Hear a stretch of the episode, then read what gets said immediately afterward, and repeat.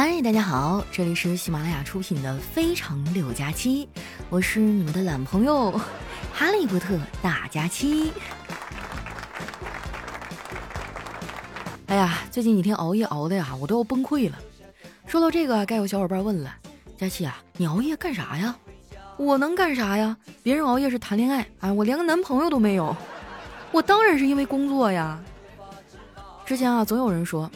佳期啊，你这工作好，自由自在的。其实吧，我也觉得我的工作挺自由的，说加班就加班，说不休息就不休息，一切尽在掌握之中啊。就算我不加班的时候呢，也没法早睡，不是因为我贪玩熬夜哈，主要是总有人在深夜里哈找我聊天，跟我咨询什么情感问题。一般情况下呢，我会仔细的听对方的哭诉，然后呢给出最合理的建议，分呐。这种人不分，你留着过年啊，是吧？今天就分，马上分。哎，就每次表现的都十分理性，而等轮到我自己遇到感情问题的时候，我都会哭着喊着求对方别走。朋友的感情里啊，我是诸葛亮；自己的感情里呢，我是失眠到天亮。丸子啊，看我一直找不着男朋友啊，就劝我养一宠物。其实吧，我早就想养一个自己的小宠物了，但是一直纠结养啥。你说养狗吧，太粘人；猫呢，又有点过于独立了。换一个文青一点的说法，就是养狗啊，是为了让你不再孤独；而养猫呢，是为了让你的孤独更加的精致。而且一旦开始养了哈，你就得负责到底，所以我得考虑清楚了。不过呢，就算没有宠物的陪伴啊，我也不算太孤单，最起码我还有朋友啊。之前的业余生活啊，都是靠他们填满的。这堆朋友里啊，我跟丸子玩的算是比较好的。叨叨因为工作原因嘛，总加班啊，所以丸子有大把的时间陪我。我们俩啊一起去采摘啊，一起玩过剧本杀、密室逃脱。我印象最深的是有一次我们去公司附近的密室逃脱玩，我们俩啊选了一个不怎么恐怖的场景。本来想着啊这样我能好好的发挥嘛，结果进去之后啊，我一个人在那东翻西找了半天，丸子呢就摆烂了，坐在凳子上玩手机。我俩玩了半天啊，第一关都没有通过。结果出来的时候，老板告诉我，其实那个线索呢，用粉笔啊写在了板凳上，被丸子给做没了。后来我们又去那个密室几次，还跟老板成了朋友。这个老板呢，人特别有意思啊，打扮的挺潮的，但是人呢非常的迷信，动不动啊就去找大师算命。前几天啊，他跟我说自己又找了一个大师算了一卦。对方说了啊，他今年能发大财，会转运呐。结果就在刚刚啊，他跟我说自己作为秘籍，转运去封仓了。哇，六六六啊，不愧是大师啊，算的太准了。上一个有预知未来能力的人啊，还是我的驾校教练，他就预测我啊，说我科二肯定过不了。后来科目二考了三次，我才拿到驾照。我拿到驾照之后啊，我的教练也离开了驾校，现在呢，自己开了一个修理厂。我今天啊还在朋友圈里刷到他修车的照片呢，哎，我就给他留言，我说教练你好牛啊，你什么时候有了这门手艺的？他说你快闭嘴吧，就是你练车那段时间我学会的。哎呀，没想到我学个车哈，还让教练得到了自我提升，这也可以说是无心插柳柳成荫了。不过话说回来哈，我们教练对我还是挺好的。我学车的时候呢，他还提醒我说，佳琪呀，你是不是瞎呀？你得去看看眼睛呢，多亏了他的提醒啊，我才去检查一下视力，然后呢就被查出来近视了。之后呢，我就去眼镜店啊配了一副眼镜，我去戴上眼镜那一刻，我才发现原来世界可以这么清晰。从那个眼镜店出来之后啊，我还碰到一帅哥，哎，我就听见他在打电话，跟电话那头的人说啊，他刚剪完头发，马上回家。这句话听起来好像平平无奇，但是却让人非常的羡慕啊。你想哈。年纪轻轻的，又有头发又有家，还有人给他打电话。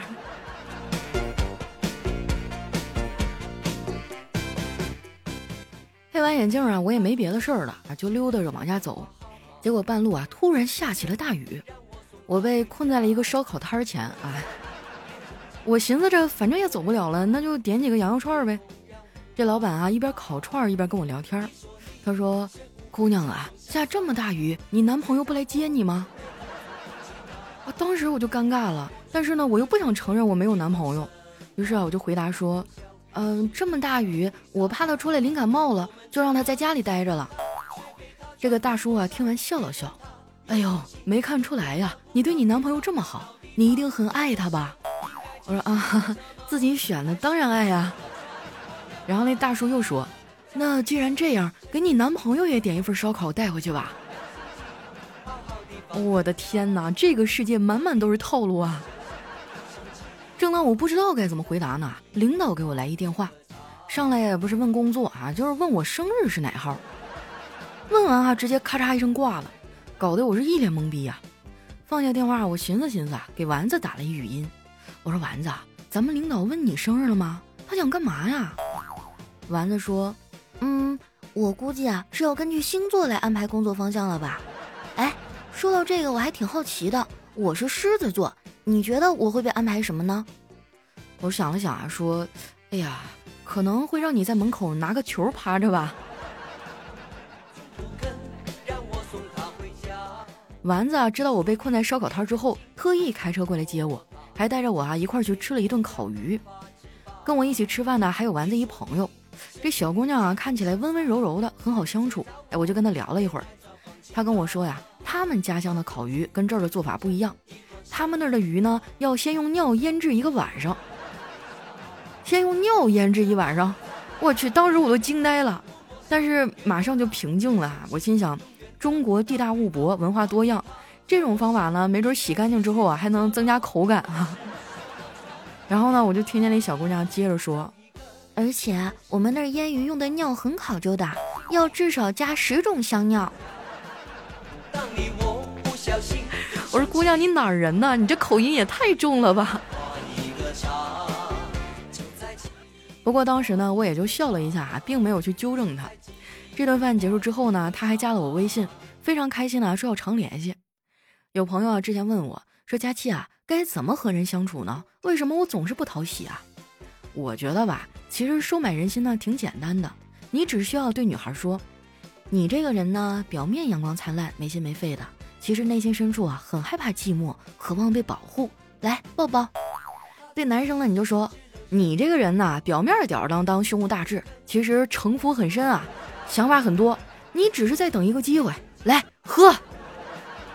我跟你说啊，这两套词儿下来，对方基本就泪流满面了，还会说佳期啊，你怎么这么懂我？哎，然后就开始跟你敞开心扉了。这一招啊，真的是百试不爽。当然啦，我就是教大家一些跟人相处的小技巧。使用这些技巧的前提呢，是你不能有坏心思。反正我的朋友圈呢都挺单纯的，而且有的人啊，因为太单纯了，都快成大冤种了。我有一兄弟啊，家里条件不错，他为了讨自己女朋友欢心，倒卖了亲爹二百四十万的股票，又是买豪车，又是送钻戒的，哈，整天花天酒地。后来啊，他这点钱快花光的时候，那个女孩呢，还是离他而去了。不过哈，这件事最让人震惊的就是，他最后呢，居然用手中所剩无几的钱买回了他爸原来份额的股票，一切又回归正常啊，就好像是什么事情都没有发生过一样。要命的是啊，我也听了他爸的建议，买了好几只股票。这件事之后呢，我算是想明白了，别人炒股啊算投资，我炒股算消费。因为股市的持续走低哈，我最近呢一直都特别的 emo。人在心情不好的时候呢，总想找人倾诉，我又不想和现实中的朋友说这个事儿，于是呢，我就开始找网友倾诉。不过现在的网友啊，跟几年前不一样了。刚有微博那阵子啊，网友素质都特别高，每个人啊都积极向上，乐于助人。你再看看现在哈，我的网友呢，基本上都是这个状态：网络世界无聊透顶，现实世界一塌糊涂。内心世界极度空虚，情感世界一片荒芜。每次啊，我找他们倾诉，哎，我说我好惨啊，他们都会非常的不屑，然后说你这算啥？我可比你惨多了。然后呢，就讲一个自己最近发生的事儿，最后呢，告诉我生活呢就是不断的遭遇困难，实在不行呢，你就往床上一躺，睡一觉就好了。我觉得啊，这个方法呢，很多时候都有用，睡一觉啊，确实能解决大部分的问题。但是对我吧就不太合适，因为我最大的问题就是失眠啊。我现在每天晚上睡觉可费劲儿了。昨天晚上啊，我就是左躺不舒服，右躺不得劲儿啊。平躺呢也觉得难受的慌，半天才睡着。结果今天早上起床啊，他们怎么叫都叫不动。毫不夸张的说啊，那一刻啊，你就算把我吊起来，哎，我都觉得这姿势很好睡。最后呢，还是我爸强行给我拉起来的。说实话，昨天晚上睡得不太好，整晚都在做梦。做梦的时候呢，又觉得很真实，根本就分不清是梦境还是现实。直到我发现啊，大街上的人都没有戴口罩。我可太怀念没有疫情的日子了，那时候多好啊，想去哪儿去哪儿，也不用考虑当地的防疫政策，更不用居家办公。以前吧，我觉得居家办公挺好的，不用通勤去上班。但是啊，经过这段时间我在家办公的事实证明，老板的讨厌程度和工作量啊，并不会随着距离的疏远而减弱，反而会有所增强。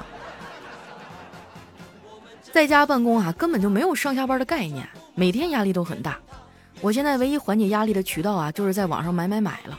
我去，买买买真的太爽了，买完还能省钱，那就更爽了。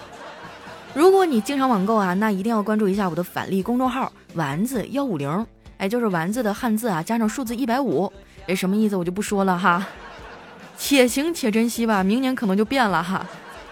关注完之后呢，记得置顶，这样用的时候呢也比较方便。我发现很多小伙伴啊，关注完就结束了，网购的时候呢也想不起来用，那你说你关注它干啥呀？反正你网购的时候，脑子里一定要有一根弦儿哈，就是先打开这个返利公众号，然后按照提示下单。就你想买什么，你把这个链接复制下来发给公众号，他会 biu 给你弹回来一个。店铺呢还是那店铺，东西还是这东西啊。然后呢，你就能获得返利和红包了。而且呢，不仅是网购，像什么打车呀、啊什么加油啊，都能获得相应的优惠和返利。我上次陪我哥去加油啊，给我发了一大堆的各种红包啊，当时就立减十五块钱。咱就说十五块钱，他是吧？买点肉他吃不香吗？没关注的啊，立马去搜索公众号“丸子幺五零”啊，就是丸子的汉字加上数字一百五啊，千万不要搜错了。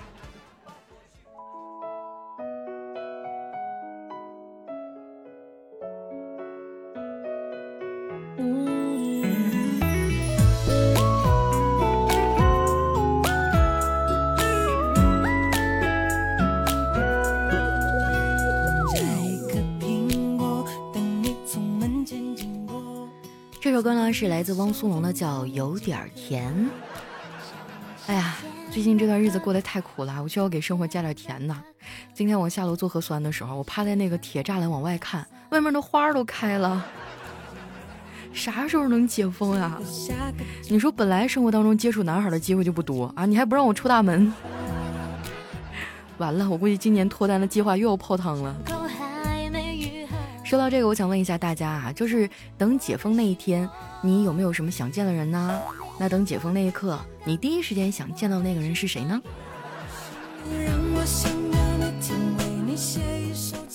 好了，那接下来时间啊，分享一下我们上期的留言。首先，这位听众呢叫古蛇寻欢啊，他说刚从你的直播间过来，听了这么久啊，总算见到本尊了。人嘛，还是相当漂亮的哈，天天把自己说的那么不堪。谢谢你啊，带给我们这么多的欢声和笑语。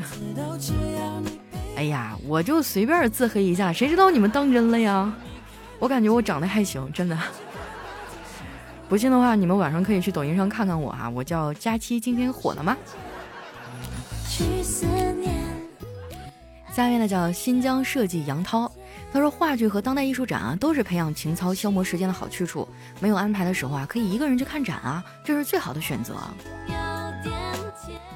天哪！只要你让我出去，你你别说看展了，看啥都行，我不挑。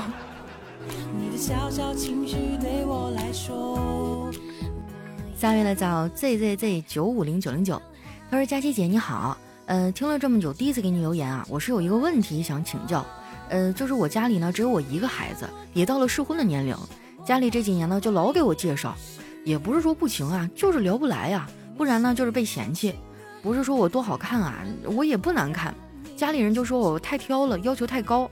难道这种事儿都要将就吗？喜不喜欢无所谓吗？每次因为这种事儿啊，跟家里都谈不到一块儿去。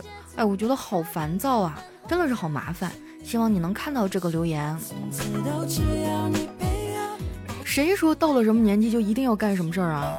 那要是人均寿命到六十，是不活到六十我就得挖坑把自己埋了呀？婚姻这事儿你别听别人的啊，我跟你说。一定要找一个爱的人结婚，不然呢，以后你们俩发生矛盾的时候，你会觉得根本就没有办法容忍他，就他在家里呼吸，你都觉得你受不了。但如果你爱他，你可能觉得，哎呀，算了，这老爷们儿我自己选的，咋整呢？忍一忍吧。毕竟是吧，两个人在一起还是快乐多于这些不开心吧，对吧？就是我觉得这帮亲戚他可能真的就是多管闲事儿，没有任何一个人能为你的婚姻负责，只有你自己。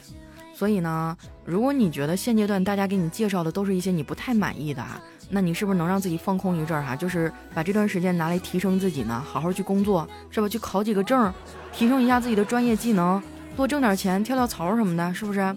只有你站在更高的层次，你才会匹配上更优秀的人。至于说你爸妈呢，哈，其实我觉得爸妈都是希望自己的孩子好。如果说你自己哈，这个要啥有啥，是吧？又有能力，然后还有点钱。那你爸妈不就放心了吗？他们其实也没有想逼你的意思，他只不过是觉得你一个人在世界上太辛苦了，他希望有一个人能来照顾你。所以双向理解吧，但是保持自己内心的坚持哈，姑娘。嗯，就是多余的话我就不说了。这件事情上我没有什么发言权，因为我也不是一个胜利者，但我始终相信这个世界上会有那么一个人，就是在我们彼此还没有相遇的时候，都在努力的去变得更优秀。就为了见到他那一刻，我是最棒的。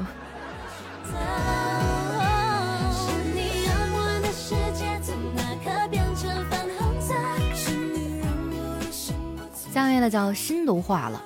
他说我老婆是一标准的吃货，今天逛街的时候呢，被小偷偷走了五百多。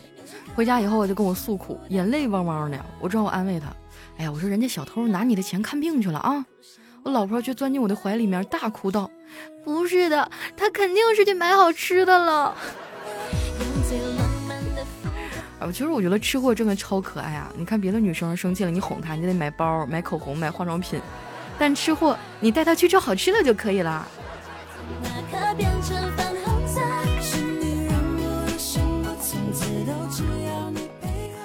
下面的叫王张涛。他说：“佳期啊，听你讲段子好久了，我一直没有找到女朋友，你能不能帮我牵个线啊？评论区里有没有二十一的女孩子啊？我今年刚好二十一哦。二十一你着什么急啊？来来，你给前排这些三十还打光棍的人让一让啊！”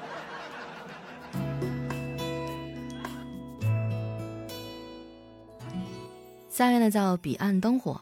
他说：“初中的时候呢，我喜欢一女生啊，那天我正在玩手机，突然收到她的短信。”明天礼拜六，我们去公园吧。哼，像我这么正直的人哈，果断回复。我同桌那么喜欢你，你居然这样，哎。然后呢，我就默默的把他拉进黑名单啊。再之后呢，把手机还给了我同桌。你说你多损啊！山上的笋都让你给夺完了。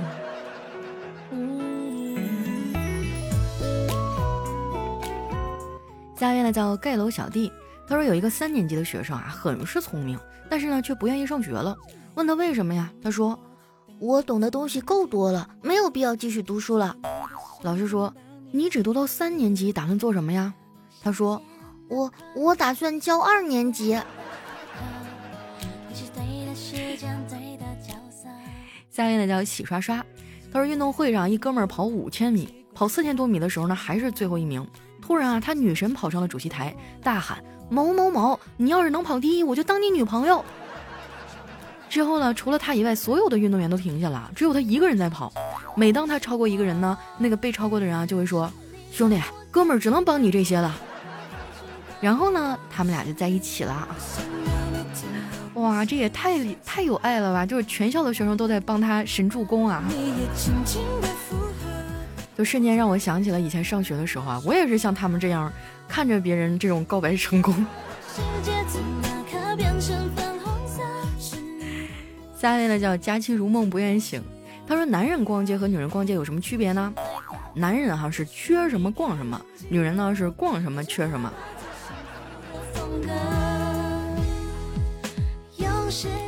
下一位小伙伴呢叫佳期，你微笑时很美。他说有一天哈，姐姐说。妹妹，你作业写完了吗？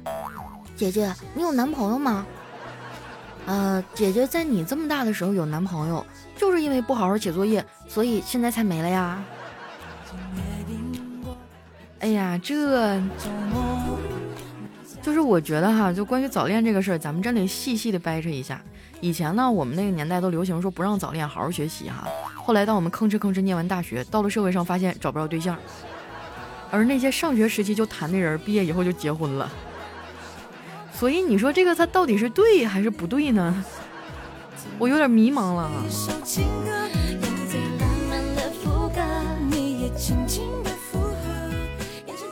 下面呢叫白羊座真可怕。他说老师正在上课啊，一位睡得正香的学生手机响了，他醒了，但是却一直不接电话。老师说接呀，学生说老师我我胳膊麻了。老师说你给我出去。他犹豫了半天说。老师，我我腿也麻了。哇，真好！你们上学还让带手机？我记得那会儿就是手机对于我们来说是个很稀罕的玩意儿哈。我上中学的时候有一次考的挺好，然后我爸妈就奖励给我一个小灵通，哎，就是那种特别小巧哈，翻开盖儿里面还是黑白屏的那种，我什么牌子我忘了啊，当时觉得哎呀妈，老神奇了。整个学校也没几个人有，那时候我就觉得我天呐，我恨不得就别裤腰带上，然后就是把衣服掖在里面，让所有人都看到我有小灵通。但是后来很不幸，因为上课偷着玩被老师没收了。下面呢叫姗姗来迟，他说刚才还听二货老婆和十一岁的闺女说，宝贝，你长大以后啊去南方工作吧，东北太冷了。即使你学习不好找不着工作，以捡破烂为生，那你也得去南方城市捡破烂。闺女啊，就萌萌的问：“为什么呀？”老婆很坚定的说：“那边天气热呀，矿泉水瓶子捡的多。”好像是有点道理哈。而且东北的冬天啊，出去捡瓶子就有点太冷了啊，就是他一年当中能工作的时间没有南方那么长。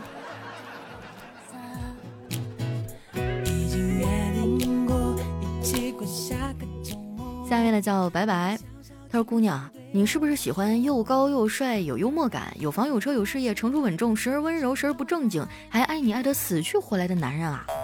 嗯，对啊，哼，那活该你单身啊！哎，其实我一直都坚信一句话啊，就是你想要什么，你先看看自己有什么。钱包和镜子能回答你生活当中大多数的为什么和凭什么。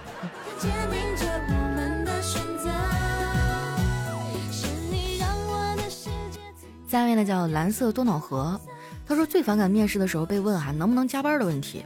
我加班呢就伤害自己健康，我换个肾呢要几十万，我得糖尿病啊就要终身打胰岛素，得脊椎病了就得天天躺着看电视了，得胃下垂了偏头痛了，你负责吗？啊，你给报销吗？你只会赶紧麻溜的辞了我。啊！我跟你说，我越想越生气，然后愤怒的回答面试官说，加班对我来说没问题。我面试时的内心活动，是我本人没错了，太真实了。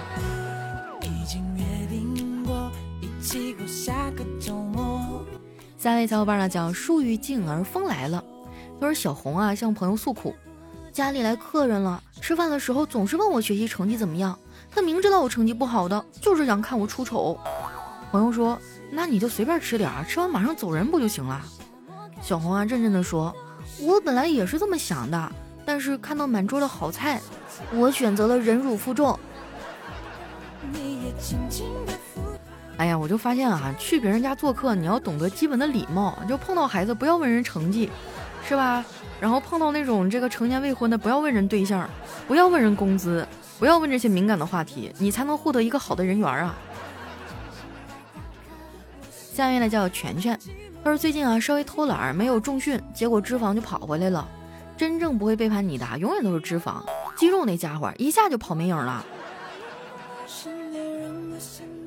哎呀，我记得我原来还去健身房做过那个体能测试，就说我的这个肌肉含量太低了，让我好好去锻炼，做什么核心啊这那的。然后我当时咔嚓一下，我就斥巨资办了一张卡，结果办完第三天，哎，封城了。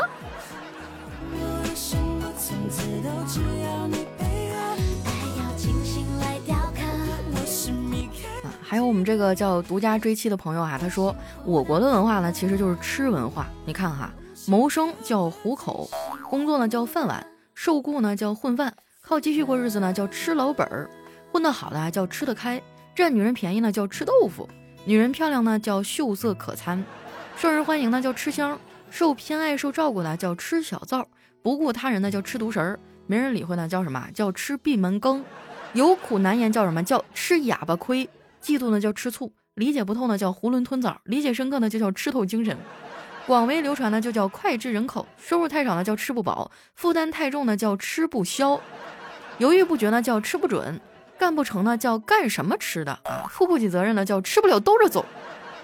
就连日常打招呼都是问吃了吗？那我大吃国的称号是白来了吗？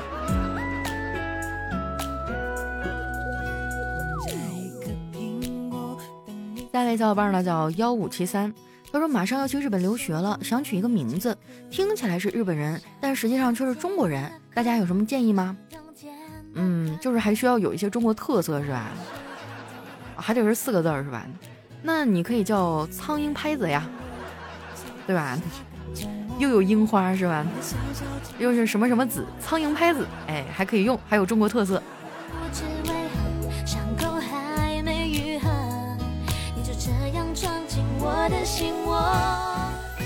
下面呢叫这天真黑呀。到吃饭的时候呢，老妈说：“儿子，要是我和你爸吵架，你帮谁呀？”儿子头也没抬，当然是帮老爸了。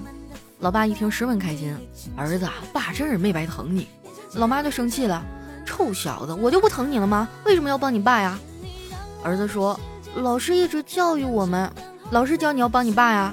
呃，不是，老师教育我们一定要同情弱者。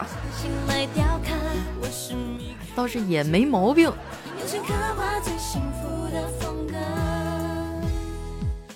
下面呢叫大小小诸葛。他说昨晚公司聚会哈，女同事喝多了，我开车送她回家，把她抱上了床，看她的外衣呢被酒给弄脏了，于是呢我就打算把她外衣脱了，刚拉开拉链啊，他妈推门看见了，我急忙解释，我说阿姨不不不，我我，他妈妈笑着关上房门说，哎没事没事，你们继续。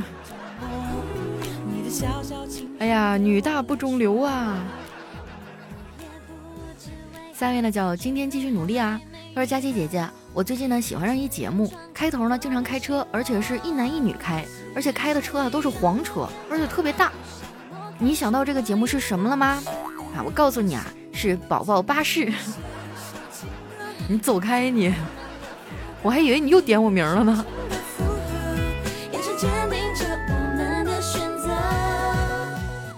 下面呢叫 U E C 数据库一号维护员，他说有一天哈，这个孩子就问爸爸。爸爸，我想学编程，你能给我买一台电脑吗？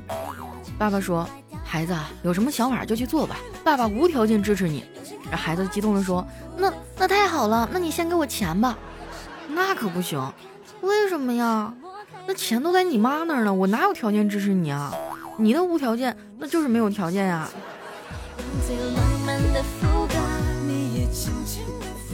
来看一下我们的最后一位啊，叫小唐糖炒栗子。他说有一天啊，媳妇儿深情地望着我说：“老公，你是什么时候下决心向我求婚的呀？”